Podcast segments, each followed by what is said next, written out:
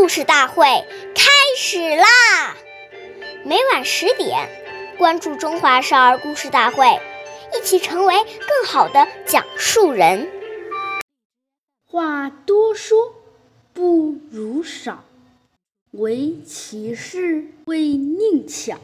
岁月已流失，古诗永流传。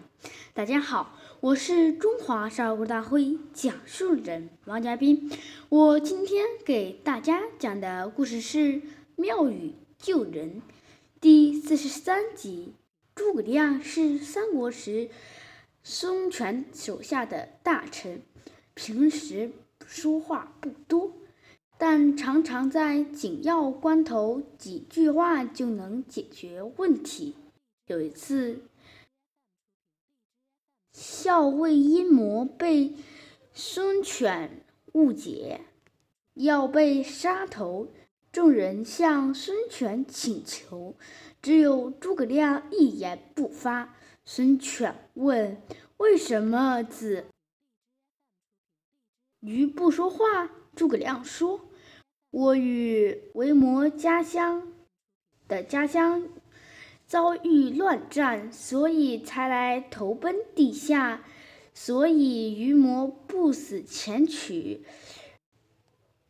该弃了您，还求什么宽？短短几句话，孙权就感到为魔不远千里来投奔自己。即使有过错，也应该原谅。于是就赦免了为魔阴魔。下面有请故事大会导师王老师为我们解析这段小故事，掌声有请。